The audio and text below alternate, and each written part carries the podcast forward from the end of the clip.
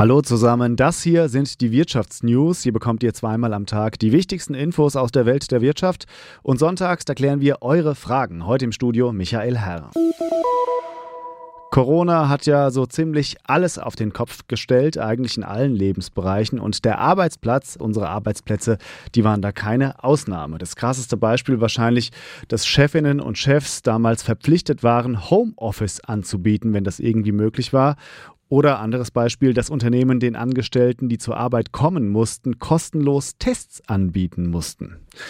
Naja, die Hochzeit der Pandemie, die ist ja jetzt zum Glück rum und deshalb sind viele dieser Infektionsschutzregeln rund um den Arbeitsplatz nicht mehr in Kraft. Und auch der Rest, der noch gilt, der soll jetzt bald auslaufen. Und zwar laut Bundesarbeitsminister Heil schon Anfang Februar.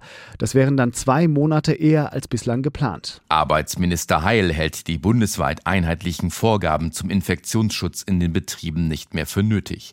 Er werde daher die Corona-Arbeitsschutzverordnung zum 2. Februar aufheben sagte Heil der Nachrichtenagentur Reuters.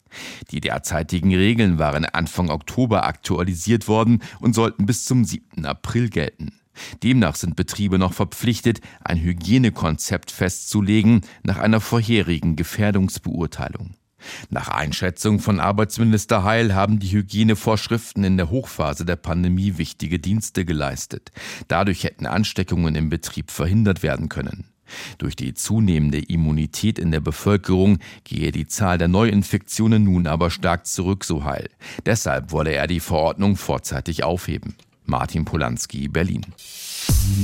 Die Luftfahrt, die gilt ja ein Stück weit als Sorgenkind bei der Bekämpfung des Klimawandels.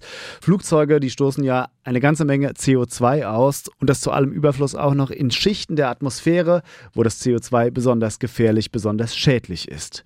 Und umweltfreundliche Alternativen, die sind bislang auch nicht wirklich in Sicht. Jetzt gibt es aber vielleicht doch einen kleinen Lichtblick in diesem Bereich und der kommt heute aus den USA. Die US-Raumfahrtbehörde NASA und der Luft- und Raumfahrttechnikkonzern Boeing haben mitgeteilt, dass sie gemeinsam an einem Passagierflugzeug arbeiten, das weniger Emissionen ausstoßen soll. Noch in diesem Jahrzehnt solle das Projekt abgeschlossen werden, sagte der Chef der US-Raumfahrtbehörde NASA Bill Nelson. Die NASA werde dem Luft- und Raumfahrttechnikkonzern Boeing zur Entwicklung des Flugzeuges in den kommenden sieben Jahren rund 425 Millionen Dollar zur Verfügung stellen, umgerechnet rund 394 Millionen Euro.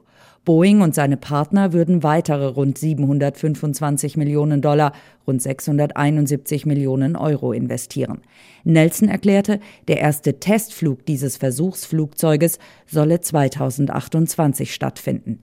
Nach Angaben der NASA könnten der Treibstoffverbrauch und die Emissionen im Vergleich zu den effizientesten Flugzeugen von heute um bis zu 30 Prozent sinken. Durch die Partnerschaft bei dem Projekt könnten die NASA und Boeing mehr Risiken eingehen, als die Luftfahrtindustrie alleine bewältigen könne.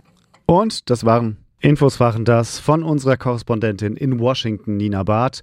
Und das waren sie auch schon wieder, die Wirtschaftsnews heute für euch am 19. Januar nachmittags, zusammengestellt wie immer vom SWR.